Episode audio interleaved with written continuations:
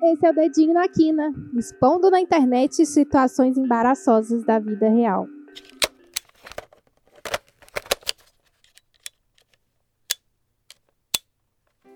Eu sabia Amaral, e se tem uma tradição de ano novo que eu respeito, é deixar para resolver o Réveillon em cima da hora. É uma cultura minha. Às vezes eu acho que não tem como mudar. Eu tenho que todo ano fazer uma virada improvisada. Quando a gente é criança, não costuma ter muita opção, né? Nos anos 90, eu lembro que uma vez eu passei a virada na igreja com os meus pais. Não tinha nem ceia, umas comidinhas, nada disso. Então ficou marcado na minha memória. Passar o Réveillon de um jeito que a gente não esperava quando é criança é por falta de opção. Mas quando a gente é adulto, muitas vezes é por nossa culpa mesmo. Eu analisei profundamente os Réveillons estranhos que eu tive e encontrei os motivos. É óbvio que algumas coisas fogem do nosso controle, forças maiores como trabalho, questão de saúde, questões financeiras, mas o objetivo aqui é falar de deixar tudo para a última hora e contar com a sorte, coisa que eu faço. É sobre chegar novembro e aí então começar a fazer plano, começar a procurar hospedagem. Esse ano, por exemplo, a gente foi procurar algum lugar isolado que tivesse uma casinha gostosa para passar a virada mas ou era o preço astronômico ou cada coisa bizarra que você nem imagina. Tinha uma casa com coleção de boneca que a Annabelle sentiria inveja, porque que alguém posta uma foto assim no anúncio. Mas voltando para as razões de deixar tudo para em cima da hora, tem a primeira razão que é o ano passou e eu nem vi. Também conhecido como depois eu olho. Eu aposto que tem muita gente que tem essa sensação. Chega agosto, papum, o ano passa, a gente nem viu. A gente está envolvido com outras coisas. E ainda mais agora, em 2020, que é um ano que parece que não existiu, parece que essa sensação ficou pior ainda. Outra razão que eu encontrei são as más escolhas, também conhecido como más companhias. Isso é quando você deixa na mão de outras pessoas que também são enroladas a resolução do Réveillon. Eu sou uma pessoa que topo quase tudo, mas não consigo ter essa pressão de escolher. Custo até essa pressão de escolher para mim, imagina para um grupo. Eu sou a má companhia, se não deu ainda para perceber. O terceiro ponto que eu acho que aconteceu também muito esse ano foi subestimar a importância do momento. Tá tudo tão lascado que a gente pensa, ah, é só mais um dia, mas chega a época do Réveillon, entre esse momento mágico, entra o Natal, a gente começa a ficar empolgado, quero fazer alguma coisa, quero me isolar no meio do mato, não sei.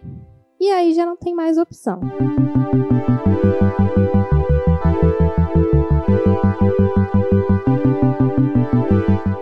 receita para um evento como o Ano Novo não dá certo é a falta de planejamento mais má sorte ao quadrado.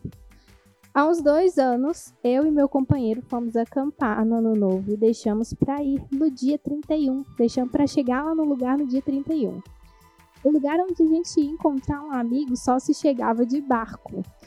Daí chegamos lá, mais ou menos meio-dia, tentaram enganar a gente, cobrar mais caro, falar que não ia ter mais barco levando. A gente não soube negociar, então a gente decidiu ir procurar outro lugar só pra gente passar a virada. Mas quem diz que a gente encontra, né? No dia 31, vamos achar um lugar. Eu cheguei a pensar que ia ser até uma aventura, a gente achar um lugar que a gente não tinha planejado mais, no fim das contas. A gente resolveu voltar para casa dos nossos parentes, que eu não vou revelar quem é para não expor ninguém, mas a gente estava hospedado na casa de família, a duas horas do lugar onde a gente ia passar a virada, onde a gente ia acampar. Voltar para casa não foi a pior parte. A pior parte é que a pessoa que estava cuidando da casa e dos cachorros tinha armado uma festa sem avisar ninguém, uma festa clandestina, e a gente chegou e destruiu a festa. A gente não chegou e falou acabem com essa festa, mas rolou aquele climão assim de pessoas juntando as coisas a gente não sabia onde que enfiava a cara. E se pra gente foi vergonhoso, eu imagino para eles, eles devem ter ficado bem envergonhados com essa situação. Então a gente não só acabou com o nosso Réveillon, como acabou com o da galera também que estava fazendo a festinha. Essa é uma virada que eu acho que eu não vou esquecer nunca desse sentimento, dessa vergonha, dessa falta de planejamento. E mesmo assim, eu não mudei de atitude. Um mês para o Réveillon estava eu esse ano procurando uma casinha no mato para alugar. O bom de acampar é que chegando uns dias antes dá para achar uma vaga, um lugar legal para montar a barraca. E uma das melhores viradas que eu passei foi no sul da Bahia, acampando. A gente foi de carro do interior de São Paulo para Cumuruxatiba e a viagem foi uma aventura. A gente dormiu em hotel de beira de estrada. Dessa vez foi muito legal. Foi planejada. E o único perrengue, além da gente achar que ia conseguir completar a viagem toda sem parar, foi que a água acabou na cidade no dia 31 e voltou uns dois dias depois. A gente tomou banho de balde, feliz pro Réveillon. Algo ficou marcado dessa viagem e que me prova que tem gente muito organizada pro Réveillon.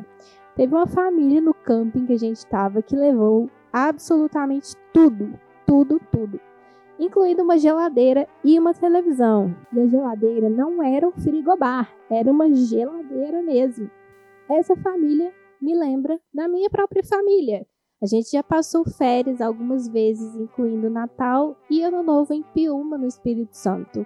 Se você não é de Minas Gerais, isso é Minas Gerais Culture demais foram ótimos réveillons aqueles. A gente levava muita coisa pra praia, pra casa que a gente alugava. A gente parava na beira da estrada para almoçar a comida que a gente tinha levado. E tinha uma coisa, era muito planejado. Eu lembrei que a minha família juntava o dinheiro o ano todo, um pouco a cada mês, quase um consórcio, para chegar no fim do ano e alugar aquela casa de praia. E ainda assim eu não aprendi nada.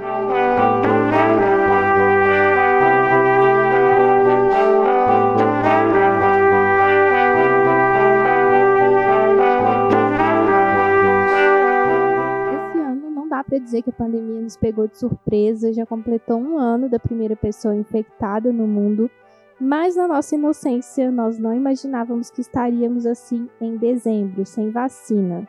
Apesar dessa esperança, também não deu para fazer muito plano, né? Tirando as pessoas que parece que para elas já chegou a vacina, teve gente comprando ingresso para a festa de Réveillon na praia e a festa sendo cancelada mas também, vamos ser sinceros, que o ano inteiro teve essa galera se aglomerando, né? A gente que é ansioso é melhor passar longe das notícias no Réveillon, passar longe de rede social, story, para não passar raiva, para não passar desgosto. 2020 foi o ano que a gente fez e vai fazer igual a todos os natais. Se arrumar para sentar na sala, eu acho que você já deve estar cansado de ouvir essa piada, né? Como deu para perceber pelas histórias, eu tenho experiência em Réveillon improvisado. Então eu vou dar três dicas para você que vai ficar na sala, no quintal ou em outro lugar isolado. Inclusive eu lembrei que o meu primeiro Réveillon com meu cônjuge foi em casa, na casa que a gente mora hoje por coincidência e foi por conta de trabalho. Mas é legal lembrar isso. Nem tudo tá perdido, foi o começo de uma história. A primeira dica que eu vou dar é: cozinhe seus pratos preferidos. Como eu já comecei falando, a comida é importante, a comida é marcante. Se você tem aquela receita que tá para ser feita, que tá para você experimentar, tentar, aproveita esse momento e faça. Mas se você não quer passar horas na cozinha também, encomende, compre do pequeno, mas o importante é garantir uma comidinha gostosa. A segunda dica é montar uma playlist massa, uma playlist da hora. Eu não sei você, mas montar uma lista de músicas para mim já é todo um ritual, já é divertido e ter isso garantido vai criar expectativas para uma noite feliz. A minha terceira dica é: registre o momento, tire fotos e se você curte, pode rolar até uma decoração bonitinha.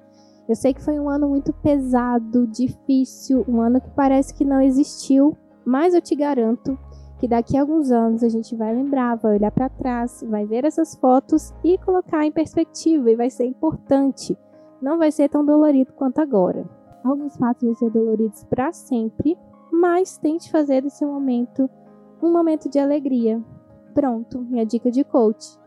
É isso, eu espero não encontrar você nesse meu Réveillon desorganizado de última hora. Espero que ano que vem a gente possa estar do jeito que a gente gosta, com vacina no bumbum, seja em casa, com pé na areia ou aglomerando. E você que está me ouvindo, se é uma pessoa que deixa as coisas para última hora, que consiga se organizar melhor a partir de agora, nisso eu me incluo. Talvez esse compilado de histórias ajude a aprender a me organizar.